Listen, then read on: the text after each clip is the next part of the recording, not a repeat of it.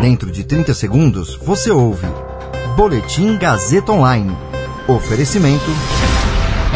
Se você tem muito o que dizer e quer escolher uma profissão para dar voz às suas ideias, a Faculdade Casper Libero é o seu lugar. Jornalismo, publicidade e propaganda, relações públicas, rádio, TV e internet. Todas as possibilidades abertas. Acesse casperlibero.edu.br e conheça as infinitas rotas que o mundo da comunicação oferece. Comunicação é mais do que uma escolha, é um modo de existir. Agora você fica bem informado e atualizado.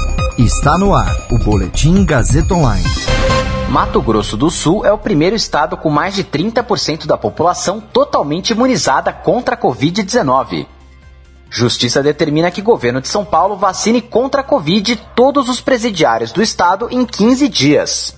Você ouve mais um Boletim Gazeta Online agora. Comigo, Caio Melo. Segundo dados divulgados ontem pelo consórcio dos veículos de imprensa, o Mato Grosso do Sul alcançou a marca de 30,39% de sua população completamente imunizada contra a Covid-19. A taxa é quase o dobro da nacional. Em todo o Brasil, 17,25% das pessoas já estão completamente imunizadas. Já a primeira dose da vacina contra a Covid-19 foi aplicada em 44,03% da população brasileira. Os estados com maior porcentagem da população imunizada são Mato Grosso do Sul e o Rio Grande do Sul.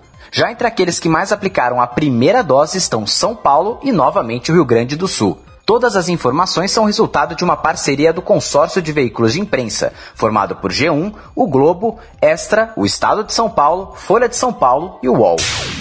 O Tribunal de Justiça de São Paulo fixou um prazo de 15 dias para que o governo estadual vacine contra a Covid-19 todos os presidiários do estado. Em caso de descumprimento da decisão, será fixado um valor de multa diária. Na decisão em caráter liminar, o governo de São Paulo terá que apresentar em até 48 horas o cronograma de vacinação para os presos. A decisão foi publicada ontem pela juíza Marici Maraldi, após uma ação civil pública apresentada pela Defensoria Pública.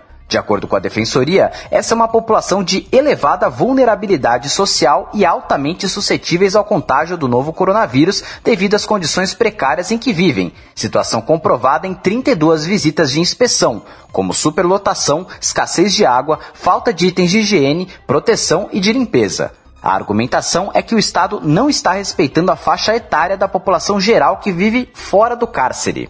De acordo com a Secretaria de Administração Penitenciária, 74 presos morreram em decorrência da Covid-19. Desde o início da pandemia, houve 14,9 mil presos com diagnóstico positivo.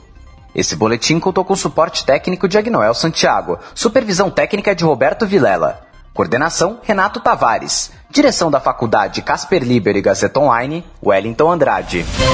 Você ouviu Boletim Gazeta Online. Para saber mais, acesse radiogazetaonline.com.br.